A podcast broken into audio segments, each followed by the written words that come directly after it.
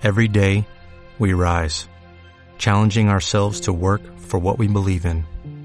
At U.S. Border Patrol, protecting our borders is more than a job, it's a calling. Agents answer the call, working together to keep our country and communities safe. If you're ready for a new mission, join U.S. Border Patrol and go beyond. Learn more at cbp.gov/careers. Empresarios, funcionarios públicos, expertos, opinadores, los personajes más influyentes en la economía y los negocios. Aquí comienza Data IFX Explora, una mirada profunda hacia la información económica.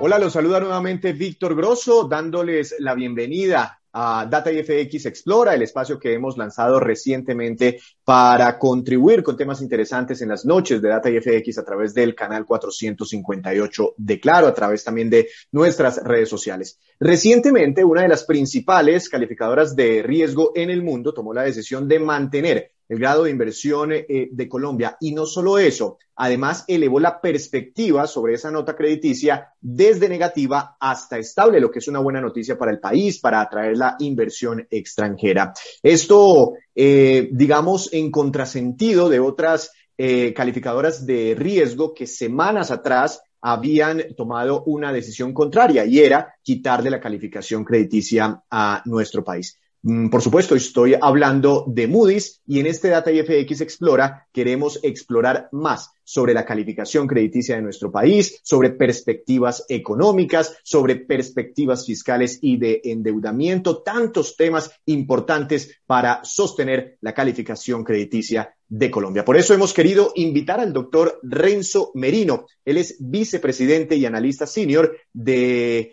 eh, el grupo de riesgo soberano en esta agencia calificadora de riesgo en Moody's. Doctor Merino, bienvenido a Data FX Explora. Muchas gracias por acompañarnos. A ustedes por eh, tenerme en este espacio. Doctor Merino, una primera pregunta, ¿por qué ustedes desde Moody's eh, tomaron la decisión no solo de mantenernos estable el grado de inversión, sino también de mejorar esa perspectiva sobre la calificación crediticia? Creo que acá hay tres puntos importantes. El primero está relacionado al perfil crediticio en general de Colombia, que cuando nosotros vemos los fundamentos económicos, institucionales, fiscales y otra exposición a, riesgos que puedan afectar la calidad crediticia del gobierno, que es lo que nosotros calificamos, eh, vemos que el perfil crediticio del, del gobierno de Colombia, el soberano, sí alineado con lo que nosotros conocemos como el grado de inversión, eh, y para ser más exactos, la categoría BAA, que es el, escalón más bajo dentro de lo que se, conoce como grado de inversión. Ahora, en ese sentido, el primer componente de la, de la acción crediticia que anunciamos la semana pasada era afirmar la calificación en el nivel de BAA2, es decir, dos peldaños dentro de lo que se conoce como el grado de inversión. Hay tres factores que, que informaron esa decisión. El primero es institucional y creemos que es muy importante para un, nuevamente, un soberano eh, de grado de inversión.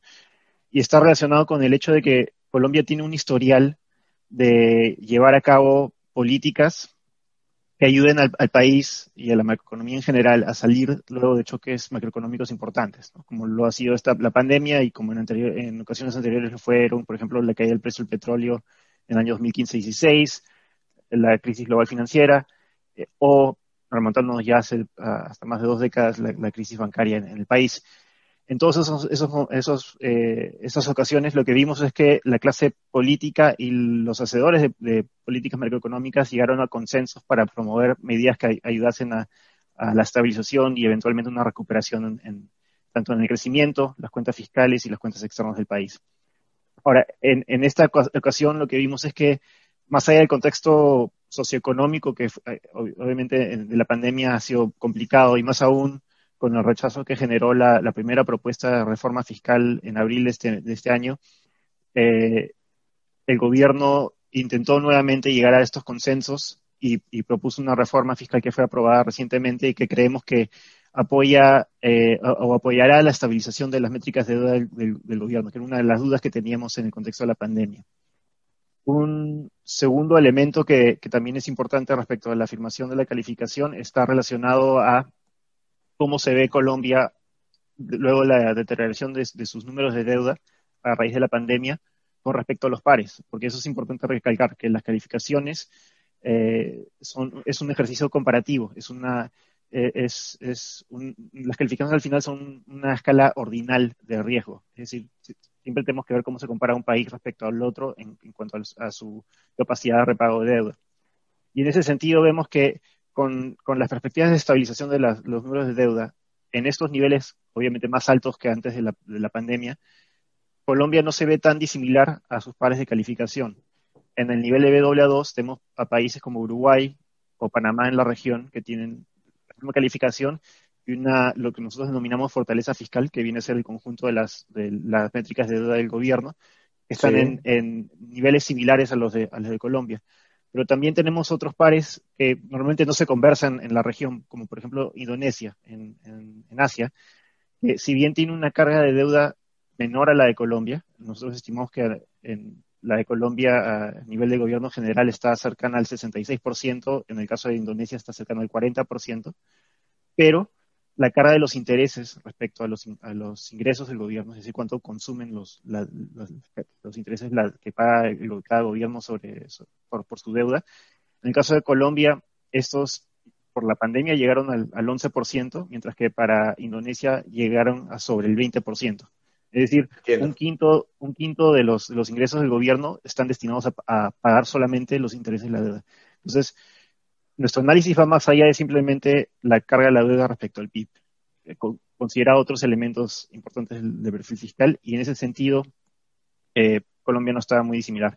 Y un tercer elemento importante para firmar la calificación fue la, recuperación más dinámica de lo que esperábamos de la economía en lo que va del año y que creemos que sienta las bases para eh, un, un, crecimiento económico a mediano plazo todavía robusto, cercano al 3,5%, apoyado por la demanda interna y en particular las dinámicas de la inversión en el país, y que creemos que apoyará también nuevamente la estabilidad de los números de deuda. Con todo esto, creemos que la perspectiva estable lo que demuestra es no solamente esta, estos pronósticos de métricas de deuda estables, sino también la expectativa de que la próxima administración que llegue luego de las elecciones del próximo año implementará el proceso de consolidación fiscal que, ha sido marcado en la reforma fiscal y, en particular en, la nueva, en el nuevo marco de la regla fiscal. Claro. Doctor Merino, no sé si usted escuchó algunas eh, opiniones o críticas desde el gobierno nacional, el presidente Duque, quien ha dicho que las calificadoras han estado juzgando a los países con criterios prepandemia y no han tenido en cuenta esas enormes dificultades, esa crisis histórica provocada por el coronavirus. ¿Ustedes han cambiado un poco los criterios para juzgar a un país teniendo en cuenta elementos más reales eh, o nos siguen juzgando con los mismos criterios de antes de la llegada del COVID?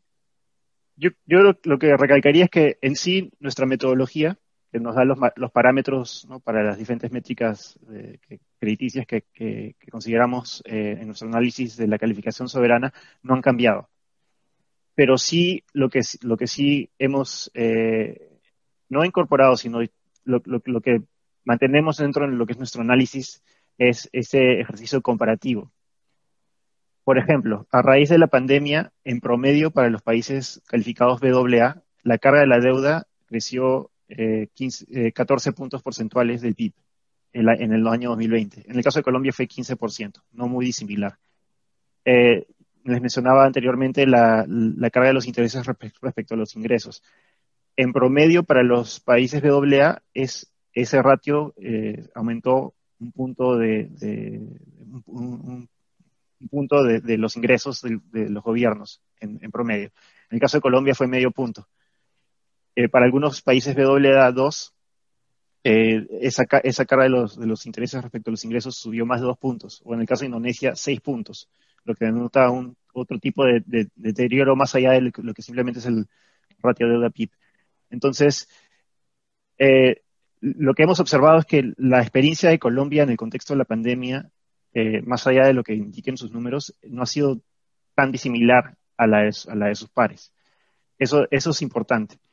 Eh, y también, bueno, más allá de, digamos, eh, esta reasignación ¿no? de, la, de, las diferentes, o, el reacomodo que ha habido en, en, cuanto a las métricas de deuda de los, de los diferentes gobiernos, eh, el ejercicio ¿no? de calificación, nuevamente, hacer una escala ordinal, lo que nos obliga es hacer, ok, claro. ¿no? ¿Qué, tan, ¿Qué tanto más riesgoso es cada país respecto a la pandemia? Y lo que hemos, hemos visto es que para todos ha habido este aumento en, en la carrera de deuda doctor Merino, me llama mucho la atención lo que usted habla y, la evaluación que hacen sobre la carga de los intereses eh, de los diferentes países. Y bueno, muchos analistas creen, lo estamos viendo, que por fenómenos internacionales, por eh, el regreso de la inflación al mundo, en fin, van a empezar a subir las tasas de interés y asimismo el costo de financiamiento de muchos países, seguramente como, como, como Colombia. Y una cosa es tener una deuda cualquiera, la deuda que tengamos en Colombia, 100 pesos colombianos pagando cierta tasa de interés, y otra cosa es tener esos mismos 100 pesos colombianos pagando una tasa de interés más alta. Hacia adelante,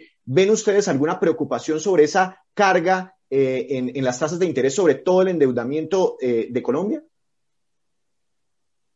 Hay un riesgo, ciertamente, porque claramente ya, hemos visto en, en, lo transcurrido del año 2021 que las tasas internacionales han subido y obviamente eso depende mucho del comportamiento de las tasas de los bonos de tesoro americano.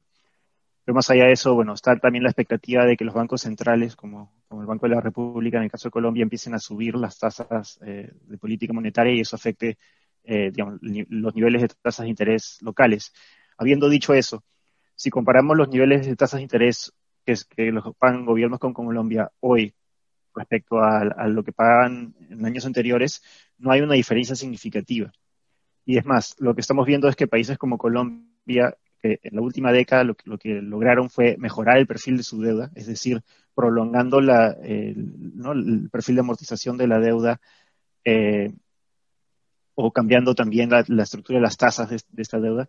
Lo que han hecho es que en este momento un país como Colombia puede manejar lo que es el tema de las amortizaciones de su deuda, porque se mantienen niveles prudentes, y más allá de eso, lo están, están eh, amortizando esta deuda con una deuda, pero que paga unas tasas menores a las que pagaban hace, hace unos años. Entonces, claramente hay un riesgo de que suban las tasas, pero algunos gobiernos como Colombia han hecho la tarea para también mejorar la estructura de las deudas, que, lo hace hasta cierto punto eh, más sostenibles, en, eh, a pesar de que eh, representan una mayor proporción del PIB. Doctor Merino, ¿cómo están viendo ustedes la capacidad de las empresas colombianas que ustedes también califican eh, para cumplir con sus deudas, con sus eh, obligaciones. Hace poco se pronunciaron ustedes también sobre compañías como el Banco de Bogotá y Bancolombia. Hasta cierto punto, eh, las acciones crediticias para ese tipo de, entidades, en particular las que no están directamente relacionadas al gobierno, los cambios en las perspectivas de negativa estable representan principalmente, bueno, una, una mejora en las perspectivas económicas para el país, que eso conlleva a mejoras en, las propias métricas crediticias de, esas entidades. Eh, y también, bueno, a, temas de calificación, porque en algunas instancias ocurre que si, si se baja la calificación del gobierno, ciertas entidades es difícil verlas más con una calificación mayor a, la del soberano. Eh, pero en, ese sentido, bueno, lo, que sí estamos observando es que más allá de, ese ejercicio de calificación de, estabilidad en, la perspectiva del soberano y que eso conlleva una, estabilidad, una estabilización para, para estas otras empresas, hay claramente una, recuperación económica que debería beneficiar a las empresas.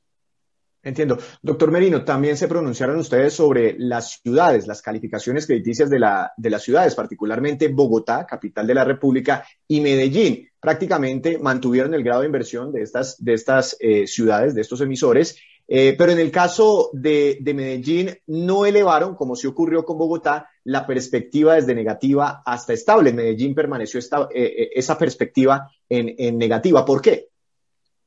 En algunos casos como en el caso de Bogotá, eso refleja principalmente eh, eh, la, conexión que existe entre las calificaciones, ¿no? por las, también las, conexiones este, financieras eh, o, fiscales que existen entre, por ejemplo, el gobierno central nacional de, Colombia y, el gobierno municipal de, Bogotá.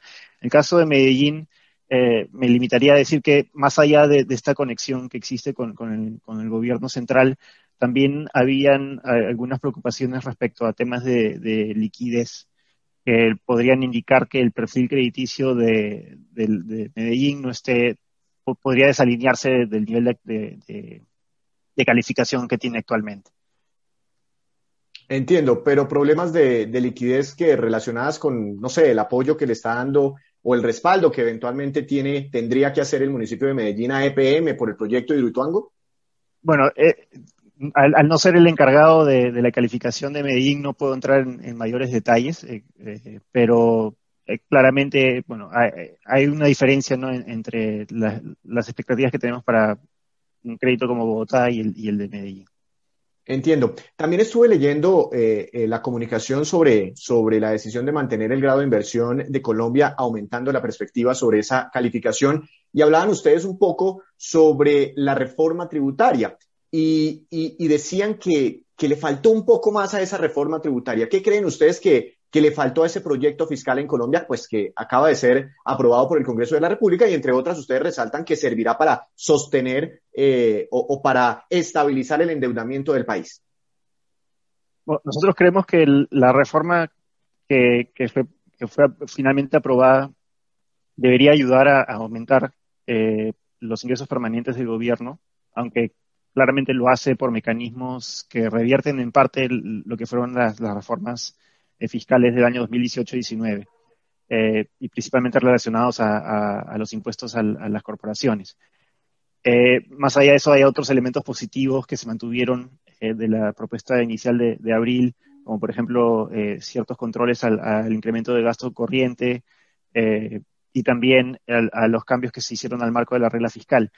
Pero más allá de eso, lo que nosotros sí reconocemos es que eh, la, reforma que se, que se pasó finalmente no aborda algunos temas de más, más índole estructural que afectaban a, Colombia ya desde antes de la pandemia.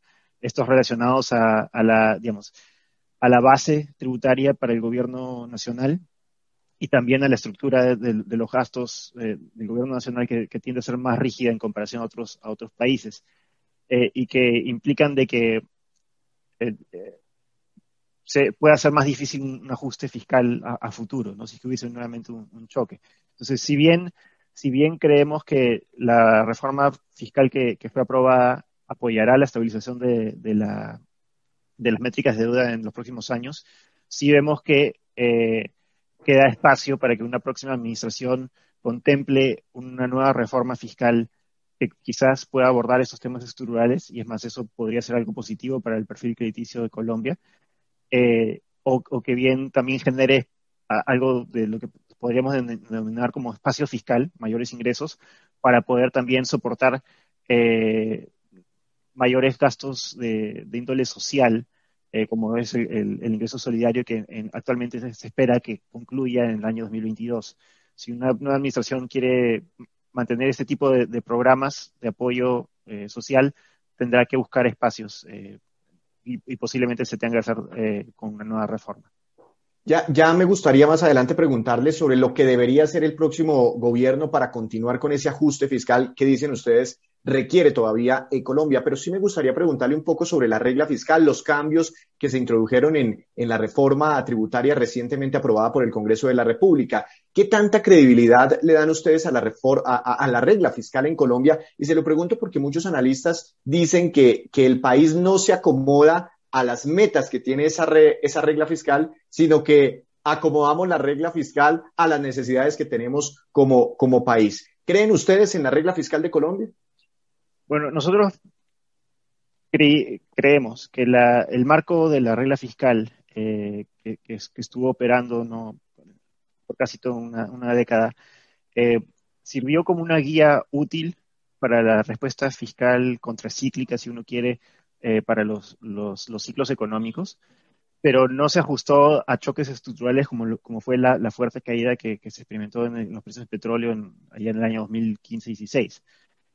Y eso conllevó a que, eh, digamos, si bien se daba una senda de, consolidación fiscal, de reducción del déficit fiscal eh, en los siguientes años, eh, el, país sí experimentó un aumento en la carga de la deuda del gobierno. Ahora, creemos que en parte los cambios que se han propuesto a la regla fiscal y que se han aprobado con, esta nueva reforma eh, fortalecen el marco institucional al, implementar dos, dos, temas importantes. Uno es un límite de deuda, que implica de que si, la carga de la deuda del gobierno se, se acerca a ese límite, hay mecanismos de ajuste, y eso obviamente apoya la, digamos, la credibilidad de, forzar al gobierno a, ajustarse si es que se llega a esos niveles. Y otro tema es eh, lo que se ha denominado como el, ancla de deuda de mediano plazo, ¿no? que es lo que informa, eh, informará las, metas de, fiscales en los próximos años eh, para converger con ese, con ese nivel de, deuda con el tiempo.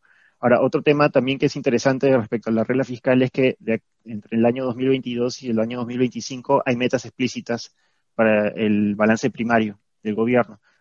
Que si creemos de que si el gobierno es capaz de, cumplir con esas metas, debería apoyar no solamente la estabilización eh, de, las métricas de deuda acá al año 2023, sino empezar una trayectoria descendente después de, ese año. Y el último elemento que también creemos que es importante respecto a estos cambios de la regla fiscal está relacionado con, el Consejo Fiscal. Eh, que no solamente se garantiza su mayor independencia, eh, sino también se, le da más eh, elementos para poder eh, ejercer un, rol de, vigilancia ¿no? sobre, la, sobre el comportamiento de las, de las cuentas fiscales en el país, que, creemos que es importante porque sigue los ejemplos que vemos en, en países como, Perú o Chile, que, ya tienen una, trayectoria más, más, más extensa con, ese tipo de mecanismos el Comité Consultivo de la Regla Fiscal. Bueno, doctor eh, Merino, ¿qué perspectivas económicas tienen ustedes para Colombia? Porque según nos comentó usted arrancando esta entrevista, parte de la decisión de mejorar las perspectivas sobre la calificación de nuestro país estuvo soportada en esa reactivación económica que viene presentando eh, Colombia, nuestro país. Y que creemos que nosotros que muestra la resiliencia de la economía colombiana a los choques. Nosotros empezamos el año pronosticando un crecimiento alrededor del 5% y luego de ver el dinamismo que, hubo en el primer trimestre, eso nos llevó a, revisar eh, nuestras expectativas de crecimiento más cercanas al 7%. Luego vienen eh, los, los, eventos en el segundo trimestre con, con, las protestas y las nuevas olas de, la pandemia. Y si bien había algo de incertidumbre respecto al impacto de, de, estos eventos, lo que se mostró nuevamente es la resiliencia de la economía, que se comportó bastante más dinámica de lo que nosotros esperábamos. Y ya con los indicadores líderes que hemos visto en el tercer trimestre, claramente se, ve que hay una aceleración aún más fuerte de la aceleración de, la, actividad económica en, los últimos tres meses. Eso nos llevó a pensar de que es muy posible que la economía se crezca entre 8 y 9%, con riesgos al alza a, revisar, para poder revisar esas perspectivas, este, dependiendo de cómo le va a la, economía el resto del año. Han habido factores importantes claramente, como ha sido el apoyo del gobierno a, las poblaciones más, más, vulnerables, que también ha conllevado que el, consumo también se sostenga. Eh, pero también creemos que será importante ver cómo, cómo progresan las dinámicas de inversión, más allá de, que el, gobierno está intentando aumentar el gasto de inversión pública. Eh, también será, será importante ver cómo se comporta la inversión privada este año y en los próximos para sostener esos, este crecimiento robusto. Bueno, Moody's está esperando entonces que Colombia tenga un crecimiento inclusive cercano al 9% en este 2021. Y perspectivas fiscales, ¿creen ustedes que Colombia va a cumplir las metas que tiene en el marco fiscal de mediano plazo sobre el déficit, también sobre el endeudamiento? En cuanto al déficit, ¿cree que vamos a bajar en algún momento del 8,6 al 7, después al 4,7, al 3,8% para ir estabilizando ese, ese déficit fiscal? Bueno, lo que vemos en el muy corto plazo 2021 es que el mayor crecimiento económico se está traduciendo en mayores ingresos para el gobierno. no solamente se ve un efecto rebote, sino ya se ven que los ingresos están creciendo por sobre los niveles del 2019, que eso es importante. Y eso nos lleva a pensar de que es muy posible que el déficit fiscal de este año no sea tan amplio como, había proyectado el, gobierno hace unos meses. Eh, el gobierno decidió mantener muchos de los apoyos eh, sociales y, la reactivación económica el próximo año, por lo que eh, espera que el déficit se mantenga todavía en niveles moderadamente altos, cercanos al 7% del próximo año, que creemos que eh, es, son, digamos, son factibles, posibles, ¿no? Que, que lleguen a esos niveles con el posible apoyo que estamos viendo de factores externos, como por ejemplo el, el precio del petróleo que sigue relativamente alto y eso apoyará los ingresos del gobierno, particularmente en el año 2022. Más allá de eso, es es, digamos, el, eh, el proceso de conciliación fiscal a partir del año 2023, que será apoyado por, por los efectos de la reforma fiscal que, que, ha sido recientemente aprobada, pero que dependerá eh, claramente en el comportamiento de la, de la, próxima administración. Y de ahí que nuestro, nuestro, escenario base para la perspectiva estable contempla de que la próxima administración lleve a cabo un proceso de conciliación fiscal que esté en línea con, lo que eh, se han marcado en, la reforma fiscal y, nuevamente en, los, las nuevas metas de, de la regla fiscal. Doctor Merino, ¿cuándo se sientan ustedes nuevamente a evaluar la calificación crediticia de Colombia? ¿Esperarán a que surta el proceso electoral, que elijamos un nuevo presidente y conocer las primeras eh, puntadas sobre, sobre temas fiscales de ese nuevo gobierno o, harían una revisión previa?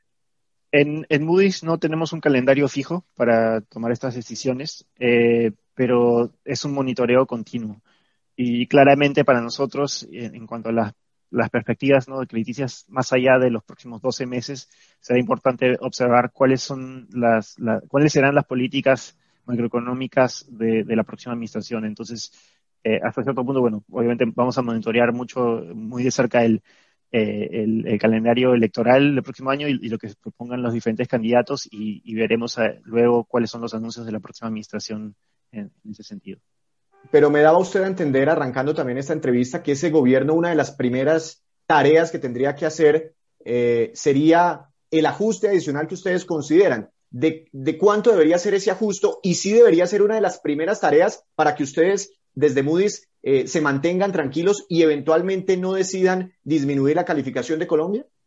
Bueno, como, calificadora no, es nuestro rol eh, decir qué cosas deben hacer los gobiernos. ¿no? Eh, nosotros y en el caso particular de Moody's, lo que sí esperamos fue a que se aprobase la reforma fiscal para ver cuál era el contenido de esta y, cómo influenciaba nuestros números. En ese sentido, nosotros también esperaríamos a ver qué cosa hace la próxima administración. Lo, que hemos dicho es que creemos que hay espacio para que la próxima administración pueda contemplar una reforma fiscal que pueda quizás incluir esos temas estructurales que afectan las cuentas fiscales y que también puedan contemplar reformas que apoyen el crecimiento eh, potencial de, la economía colombiana, que sería también importante para, las dinámicas de, los números de deuda del gobierno. Más allá de eso, nuestra expectativa es que eh, por lo menos los números de deuda del gobierno se mantengan estables y eso eh, conllevaría o, requeriría que el gobierno, el próximo gobierno, no solamente cumpla con las metas que se han establecido, sino que quizás aborde nuevas medidas eh, para, para apoyar ese proceso de consolidación fiscal en los próximos años. Doctor Merino, ustedes cuando califican a un país dejan como abierta la opción de factores que podrían incidir para que esa calificación o suba o para que esa calificación baje. ¿Qué factores podrían o mejorar o deteriorar la calificación crediticia que actualmente tenemos con ustedes? Bueno, de momento, y, en particular debido al, deterioro de la fortaleza fiscal de Colombia a raíz de la pandemia, creemos que las presiones al alza es, están algo limitadas. Habiendo dicho eso, si observásemos que la próxima administración en particular abordase eh, temas de índole estructural, quizás eh, ¿no? Cambios a la política o, reformas en sí, que apoyen el, crecimiento a futuro de la economía y que, y que ahora sí se enfoquen en esos temas estructurales que afectan las cuentas fiscales y que todas estas medidas conlleven a que sea posible una aceleración en lo que es eh, la disminución de los niveles de, deuda del gobierno, eso sería positivo.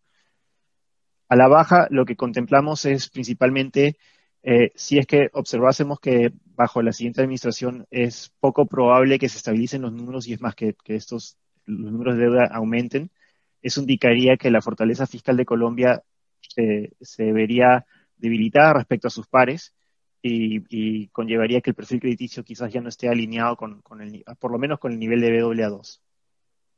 Entiendo. Doctor eh, Merino, ya casi estamos culminando este espacio. Muchas gracias por acompañarnos en Data IFX Explora. Me gustaría hacerle un par de preguntas finales. Hay una, eh, he conversado con muchos analistas de los mercados, eh, etcétera, y, y, ven por ahí ciertos riesgos políticos en Colombia que podrían eh, para ellos implicar un deterioro en ciertas eh, métricas, en ciertos indicadores eh, para nuestro país. ¿Ustedes ven algún riesgo político ahora que se acerca el proceso electoral o esto es común cada vez que se presentan elecciones en X o en Y país?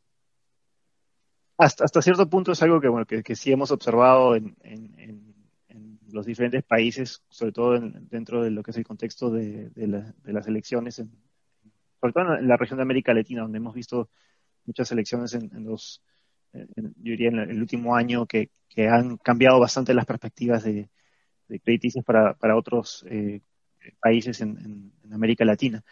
Eh, claramente, digamos, los posibles riesgos políticos están aumentando mientras, mientras nos acercamos más a la, a la, a la al proceso de, las elecciones. Eh, será importante también conocer cuáles son las propuestas de los diferentes candidatos y cómo las preferencias eh, de, los, de los electores van, van solidificándose mientras nos acercamos a ese proceso. ¿no?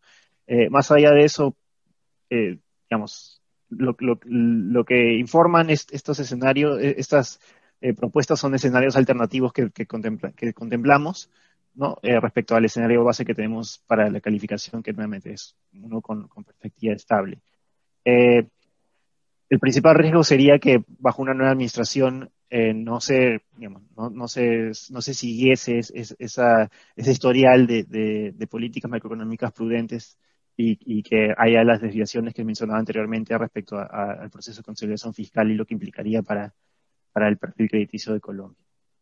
Entiendo. Independientemente del presidente que llegue, dicen ustedes, si no sigue trabajando por ajustar las finanzas, por reducir el déficit, ahí se materializaría eventualmente un riesgo fiscal. Y una última pregunta, doctor Merino, agradeciéndole por su tiempo nuevamente. No sé si usted ha visto recientemente una polémica en Colombia y, tiene que ver con temas fiscales sobre la, propuesta de permitir que, que ciertos colombianos, eh, miles de colombianos, se regresen desde el régimen privado de pensiones hacia el régimen público. Hay ciertos analistas, eh, centros de pensamiento que hablan de la inconveniencia de, de, de, de, esta propuesta que cursa por el Congreso de la República, entre otras, por el impacto fiscal. Ahora que Colombia necesita reducir ese déficit, ¿cómo ven ustedes desde Moody's propuestas como estas?